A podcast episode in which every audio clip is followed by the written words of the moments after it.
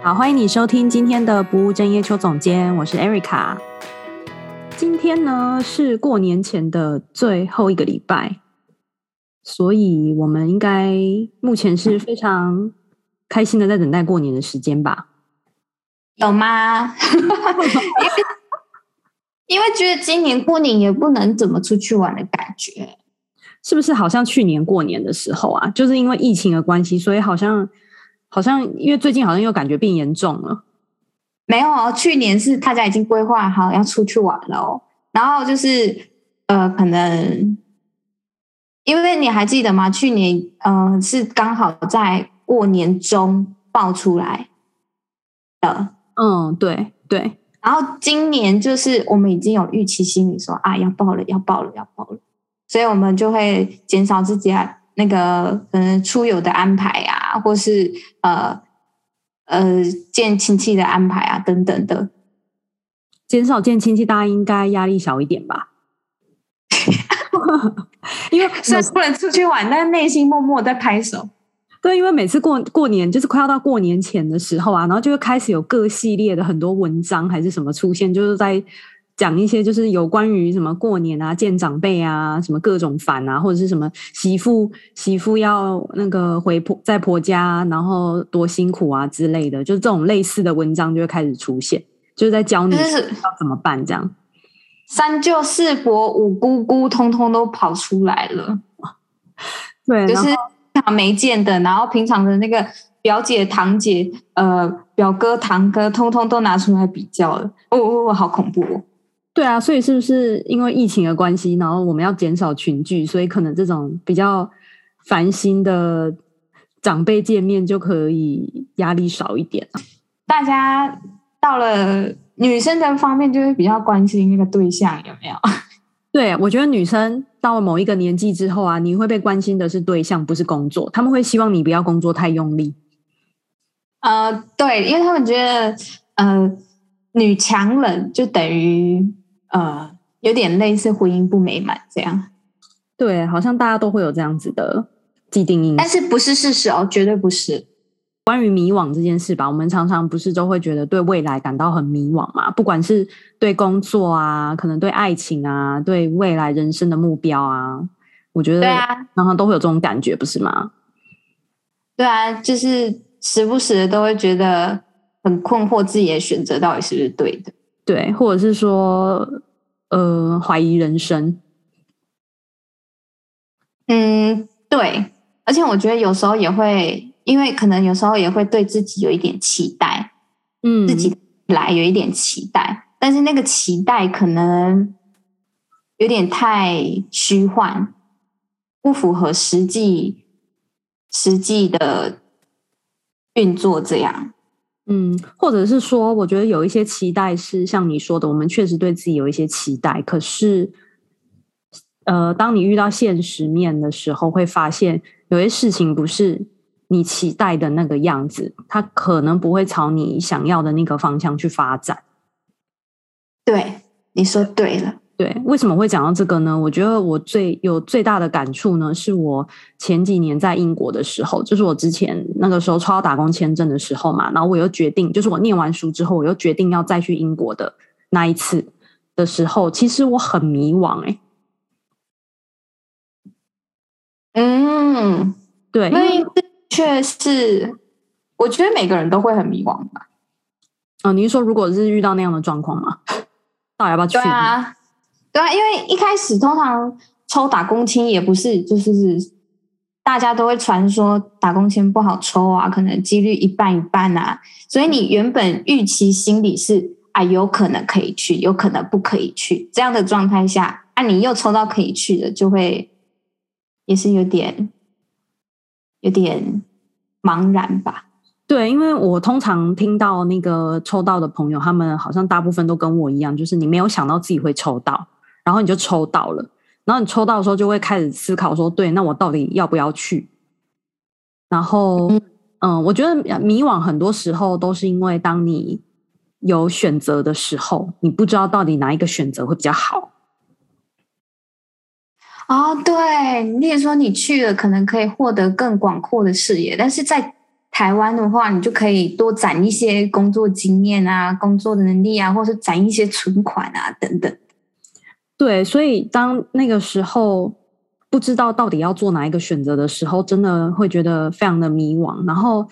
等真的做了决定，然后在做的那个过程中啊，也还是会觉得很迷惘。哎，合理。对，比如说到了伦敦啊，然后。之后一开始找工作的时候，其实并不是那么的顺利，因为那时候一开始我去的时候压力其实非常大，因为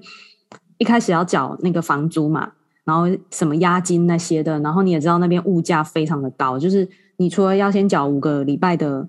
那个押金以外，然后还要先缴房租，然后重点是你要赶快找到工作，要不然你房租会负担不起。然后我那时候就觉得压力真的是山大，然后我那时候脸啊真的是烂到一个应该我此生脸最烂的时候吧，就是应该不是像玉山那么大，应该是像喜马拉雅山那么大，对，应该可以这样子吧？哎，可是像是像是前第二季是不是那个邱总都有讲过那个什么找房啊，或是嗯，或是一些。当时的小故事，对，当时就是真的蛮，就找工作也是，呃，现在回想起来都变成小故事啊。然后那个时候就觉得自己到底是为什么要做这个选择？因为就像你说的嘛，我如果在台湾的话，我可以可能之后就接着我原本心理师的工作啊，然后就开始累积经验啦，然后我可能又有出国回来的学历这样子。结果我就决定要再去英国嘛。可是我去的时候，其实也不知道自己到底会找到什么样的工作，或者是说我原本去的时候，我自己的设定是哦，我希望可以找到，比如说，诶，有升迁机会的工作。然后那时候一开始做一个小公司，彩妆公司的时候，就觉得哎，本来好像是有这个机会，因为那个是认识的人，然后还是我的主管。然后结果之后就发现，他们就算真的有升迁的机会出来的时候，他也不会给你啊。就是那个你指的是我啦，就是为什么呢？因为我是一个签证时效的人，然后那边你有非常多的竞争者，都是欧洲人，对他们来说，他随便请一个欧洲人都比请一个就是有签证起效的人还要好。比如说升迁还是干嘛，可是你有工作签证的问题，大部分的公司他不一定愿意帮你申请工作签证啊，所以我那时候才有那种。觉得哎，我一开始这跟我一开始设定的目标其实很不一样哎，然后那个不一样是因为现实的关系，所以我没办法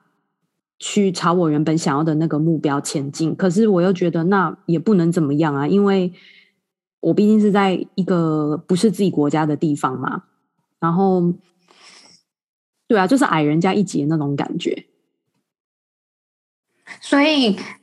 我后来就会想。就是前一阵子那个有一个好朋友，一个稍微长长我一点的姐姐，她就一直提醒我说，不需要对未来产生过度的幻想啊、期待，嗯、或是过度的安排，对不对？过度的计划，对对。对，因为她说你过度的幻或过度的规划啊，或是想象这些，会让你越来越焦虑。刚好也是因为我最近嗯、呃、年前找工作本来就不太容易，然后就本来想说这段时间就休息休息，但是就休息久了之后就开始有一点焦虑，就是啊现在又没有嗯、呃、入账啊什么的，然后就开始可能每天跟爸妈那个面面相觑之类的，也会有一点压力，嗯。所以前一阵子，我朋友又开始跟我提点这一点，对，不要不要过度幻想，不要过度的期待等等的，就是活在当下，反正做好自己现在可以做的。嗯，因为我觉得计划赶不上变化这句话，嗯，真的是蛮有道理，而且这个是我真的去英国之后才有很大的体会，因为以前我是一个非常喜欢计划的人，应该是说我不计划，我好像就不安心，就是人生要弹性啊。就是要弹性，对，然后可能也是因为去了欧洲之后，发现很多事情不是自己可以控制的，然后再加上又认识了那个欧洲人，然后有一种被他们的价值观多多少少有影响吧，因为毕竟我另外一半就是个欧洲人嘛，他真的就是蛮活在当下的那种人。哦，我喜欢他。你在节目跟他告白吗？他在后面。对，对他，我觉得可以从外国人身上学到很多。对，就是一则以喜，一则以忧。通我们我们亚洲人通常也会比较在意他人的眼光，或是呃想要迎合对他人的期待，但是欧洲人就不会，他他们就会很把重心放在自己身上。好像是哎、欸，因为其实你讲到这个点呢、啊，我忽然想到呢，之前有一度就是我在匈牙利就是 long stay 的时候，其实那是我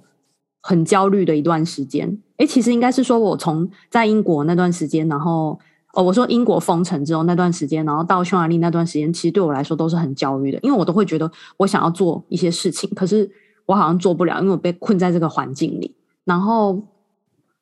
然后我就会。嗯，比如说开始用，比如说我们都会用那个 social media 嘛，就是会看人家的 IG 啊什么的，那你就发现你越看越焦虑。嗯，对。然后那个焦虑来源呢，其实是因为你会不自觉的，就是去跟别人比较。嗯，我不知道你有没有这样子的感觉，或是这样子的经历，应该没有人没有吧？除非你没有在用 social media，就看到。看到人家现在哦，尾牙前都在都在领那个年终啊等等的，嗯、当然就想说啊，怎么办？我现在什么都没有，当然也会焦虑呀。这是 social media 带来的极度极大的影响。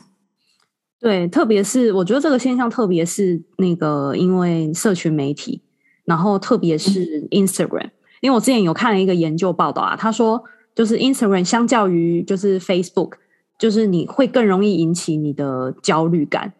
然后他们就是说，对，比如说对青少年的那种负面情绪的影响其实更大，因为因为那个 Instagram 它是以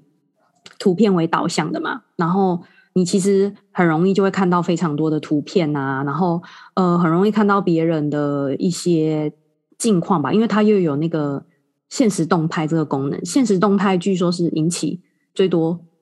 那种焦虑情绪的一个来源，因为有时候你会因为没有看到别人分享的东西，你就会觉得你好像要一直挂在那个 IG 上面，然后你才不会错过什么东西。嗯，interesting 是哦，之前啊，就是有人提出的这个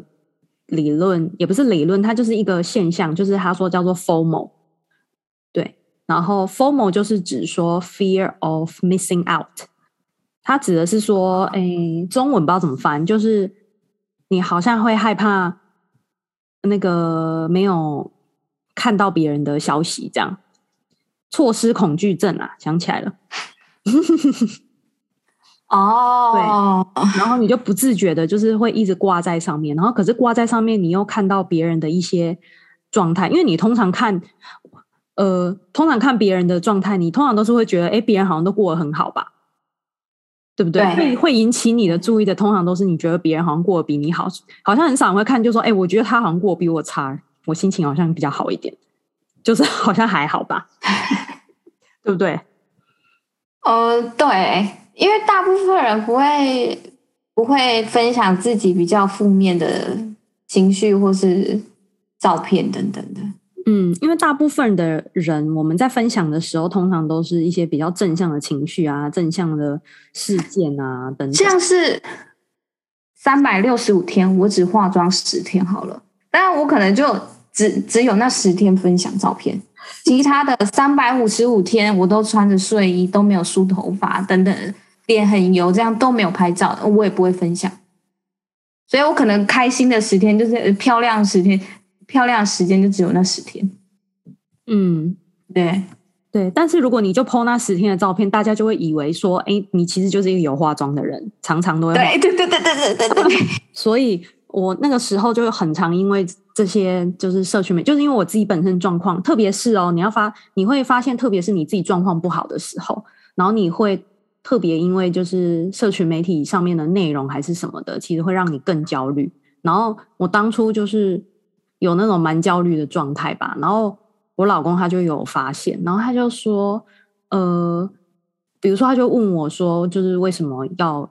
比如说一直看啊，比如说就他就觉得我用手机的时间很长，就一直在看，然后他都会跟我提醒讲说，你手机你用手机用太久了这样，然后之后他就会觉得我我好像很焦虑，然后我就会跟他说啊，因为别人别人怎么样啊，然后什么什么薪他们赚多少薪水啊什么的，然后我记得那时候他就跟我讲说，就是哦。那可是那个是他的薪水啊，我就说对啊，我也希望就是我们可以有那样的薪水啊，然后我们的生活就会比较好啊。然后他就跟我说，可是那个是别人的生活啊，那个跟你有什么关系？就是对，然后那时候就有一种忽然惊觉的感觉，就觉得对啊，那是别人的生活，到底跟我有什么关系？其实我觉得，通我们前一阵子我有一个妈妈的朋友才说。你要时时刻刻提醒自己，比上不足，比下有余。如果你真的要比的话，你要记得顺便比一下，就是你已经比很多人幸福。嗯嗯，就如果硬要比较的话嘛，就是我妈有一个朋友就跟我们讲，呃，你要时时刻刻的提醒自己，比上不足，比下有余。因为世界世界上还有很多人过得比我们辛苦，但是我们一直都没有看到，或是。呃，选择不去看到，嗯嗯，对，我觉得这一句话蛮适合自我勉励的，但是不太适合安慰别人。就是我指的不适合安慰别人，是指当别人状态真的很差的时候。然后，嗯、呃，因为这让我想到之前啊，就是我自己状态很差的时候，然后有一个。有一有一个就是这其中一任男朋友就跟我讲说，你知不知道非洲有多少可怜的小孩？然后我就会觉得，对，我知道非洲有很多可怜的小孩，可是我现在心情不好啊，你难道不能听我讲一下吗？这时候是不是如果勉励别人的话，是不是改成要说，嗯、一定会越来越好？对，就是我觉得可以说会好的，但是我觉得当我们在用这个方式在跟别人讲的时候，当然你比如说你这个妈妈朋友她讲的就是方式，可能就不会让你觉得排斥嘛。可是如果你今天是用一种跟别人讲说哦，你要感恩的，你知道这世界上还有多少人比你可怜吗？什么的，这种时候你好欠揍。对啊，你应该不会觉得比较好吧？不会。对，他当初就是用这种态度跟我讲，那我当然我当然知道这个事实啊，我已经比比很多非洲的的。人都幸运了，但是我的情绪现在就是过不去啊。然后你现在跟我讲这些，并不会让我觉得比较好。嗯，对，所以我我觉得，比如说同样一句话嘛，你到底怎么讲的？我觉得这个也蛮重要的。嗯。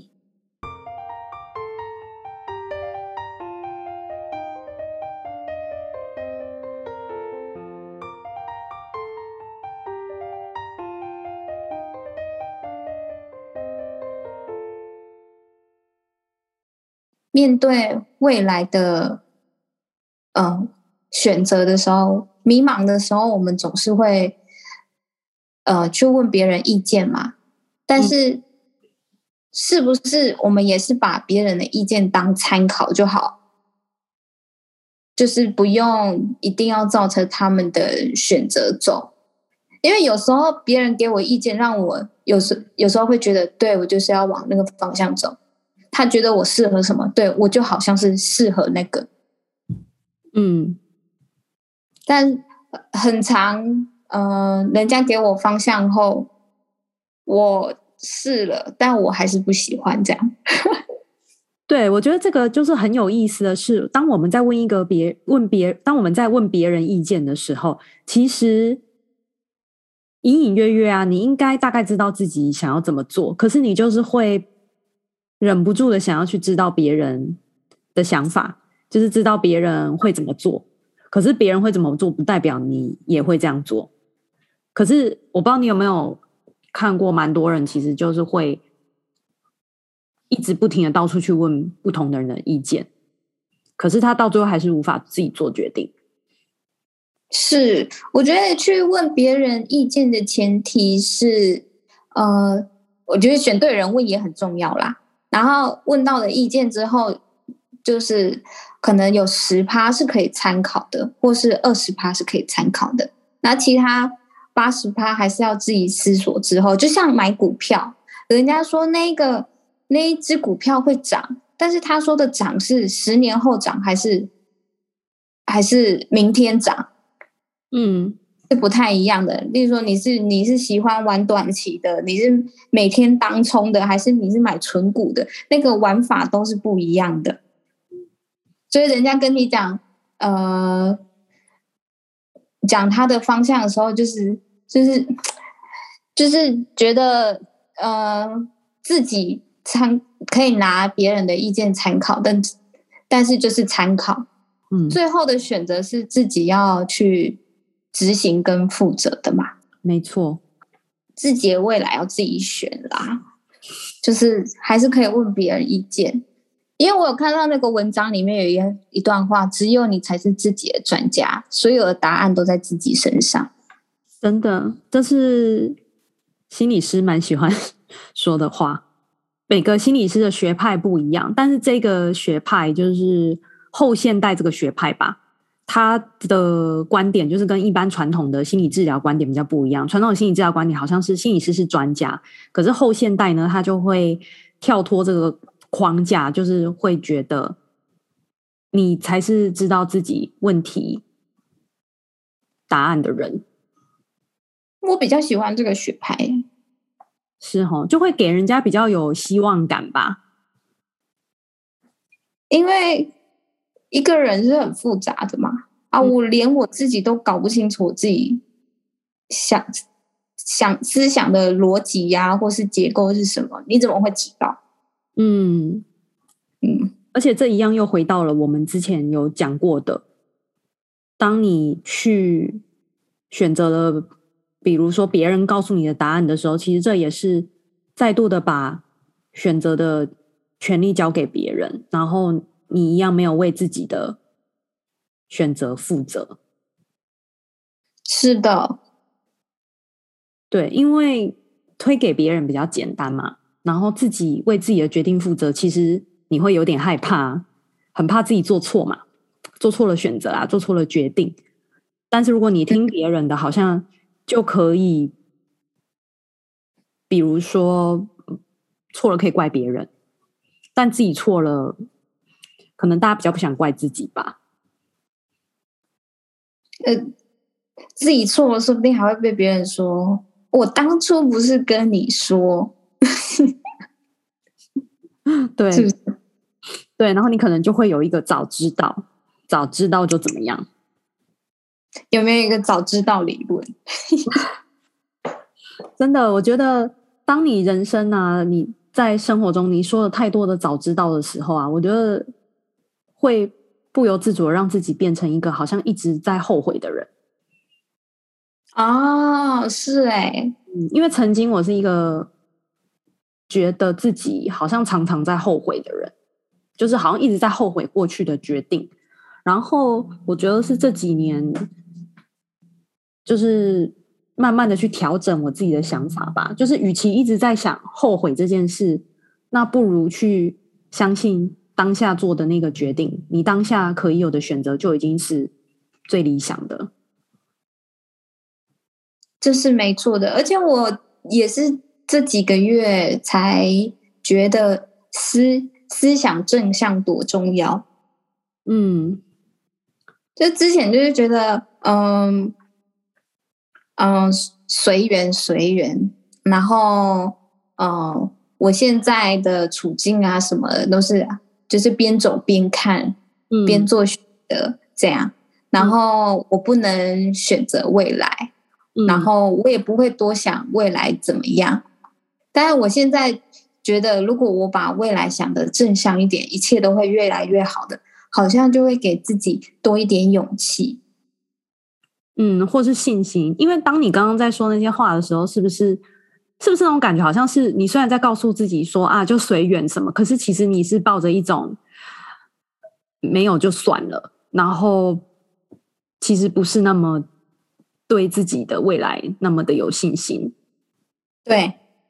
嗯，我不能掌控，我不能选择未来，什么东西我都不能选，我各各都凭着命运的安排之类的。嗯嗯。但是你现在你觉得你有什么不一样？嗯，就最近有看一本那个蔡康永的书，因为这是你的人生，然后他就有提到一些正正向态度的影响力吧，然后我也忘记内容了，就是觉得看完之后就觉得保持正向真的很重要，然后可以看完书就觉得我好像。哦、呃，没有那么焦虑，然后好像要处理好人际关系等等的，这样。嗯，所以是一种 mindset 的改变吧？对，就是遇到什么困难或是什么选择，就会觉得哦，好纠结哦。但是这都只是当下，而且未来一定会越来越好。嗯嗯嗯嗯，就会莫名的有一点勇气，然后去选择自己。真心想要的，或是思考自己想要什么。嗯，我觉得你讲到这个呢，就刚好呼应到了，就是我我们今天最后想要讨论的一个理论，就是在生涯选择上面啊，有一个理论叫做积极不确定理论。那这个理论呢，它其实我觉得它不一定用在生涯上，我觉得它用在蛮多事情上面，其实都可以。我觉得这是一种人生态度啦。嗯，那他这个理论是在说，你要去接受现实，比如说假设疫情嘛，因为疫情的关系，我们就是要接受现实，说，嗯，现在就是没办法出国去玩啊，或者是出门就是要戴口罩啊之类这样子的现实。那但是另一方面呢，你又对不确定性保持正向的态度，这个我觉得就是你刚刚说的那个 mindset。嗯，这个很重要哎，毕竟这两年真的很恐怖哎。对，因为确实我们也不知道疫情到底何时会结束，或者是说我都会跟 跟别人讲说，说不定它就是不会结束啊，没有结束的那一天啊，或者是说它今天结束了以后，可能还会有其他的啊。对啊，对啊，那印神童不是有说会结束，嗯，好像什么今年中会结束，但是会有。其他的天灾来，嗯、都还没来，自己先预期了这样，所以就是会有一个预期心理啊。嗯嗯，对，所以我觉得那是一种心态，就是那个心态是，我觉得之前就是当我接触到了这个理论之后，然后我就觉得他确实在某些我自己状况比较不好的时候，还是有一点。帮助的，就是他会让我知道说，对，现在状况就是这个样子。可是我还是要对未来有一些积极一点、正向一点的期望。当然不是说啊，一定会百分之百超好什么的这种期望，只是说，呃，未来不会那么糟的，就是恰如其分的期待就好，不要过度期待。对，超喜欢恰如其分的你，对，很好用。什么东西都要刚刚好，对啊，就是相信一切会开始变好，会变好的那种心态嘛，我觉得还蛮重要的。就是，哎，其实蔡康永的书里面有提到，嗯、呃，人际关系的界定啊，它是要讲求刚刚好，但是怎么样才可以刚刚好的前提是要明白，嗯，明明白，呃，你跟这个人是。要什么样的关系？是朋友还是同事之间的关系？然后才可以做到刚刚好。我觉得这个也可以呼应呼应在呃积极不确定性，哎，积极不确定理论。你现实的状态你也要明白，然后才能做到刚刚好的正向的态度。嗯嗯，就是不过分期待吧。就是对对对对对。自己去拉一下那个那个摇杆，就是不要太过，但是也不要太少，这样。对对对，嗯，这个真的是蛮难的，但我觉得这个还蛮重要的啦。适用人生的大大小小事，诶。嗯，像我最近呢、啊，就是因为工作的事情嘛，我之前刚好上一集有讲过，说，嗯、呃，好像未来会有工作，可是那个工作又有很多的不确定性。比如说，我到底会不会真的赚到钱，我也不知道。然后我就开始很很焦虑，而且我那个感觉是，我发现自己现在的那种觉察力啊越来越高，但那个觉察是，比如说我就感觉到，对，我今天就是很焦虑，因为我刚刚就是在发脾气，我就嗯，或者我就在那边踢垃圾桶之类的，然后我就有感觉到我自己状态不是很好，然后你就会看什么事情真的就很不顺，你就会觉得为什么都这么不顺这样子，然后当我意识到自己是。这个状态的时候，然后我就会跟自己说，就是冷静一下，然后就开始想，对啊，之后可能会赚多少钱，就是没办法没办法预期，但是我还有其他空档的时间嘛，那这些空档的时间，我还是可以想办法找其他的赚钱的方法，就比如说我。或许可以试着，比如说之后有机会跟其他的地方合作啊，我可能也会有收入来源啊。就是它看起来好像确实是一个危机，可是在那个危机的背后，或许我还是有一些部分是自己可以控制的。对未来不要有过分期待，呃，保持正向。Ending。那你重讲一次。那我们这集的结论就让小助理来做。我觉得你今天好像体会到蛮多东西的。就是不需要对未来产生过度的幻想、焦虑跟期待，然后保持恰如其分的正向，嗯，然后迎接二零二二年的过年，可以，很可以，可以，好，那好，拜拜。还没，后面还要是先来一串那个，希望带给大家这个积极不确定理论的这个 idea，然后希望可以让大家有一个比较舒服的 mindset，然后去度过可能很迷茫或者是很未知的二零二二年，还有很恐怖的三姑六婆、四叔五伯，那很希望希望那个。过年大家就是如果宣布那个减少群聚，大家就可以减少这样子的纷扰喽。对，反正就是保持弹性，就是跟橡皮筋一样的弹哦。嗯，好。那如果大家喜欢我们的节目的话，不要忘记到 Apple Podcast 上面帮我们打新评分，然后还有到我的 IG 或者是脸书搜寻不务正业，不务正业副总监。是的，然后在 IG 上都可以跟我们互动哦。好，拜拜，拜拜。那大家过年后见，新年快乐，新年快乐，虎虎生风，虎虎生风，拜拜。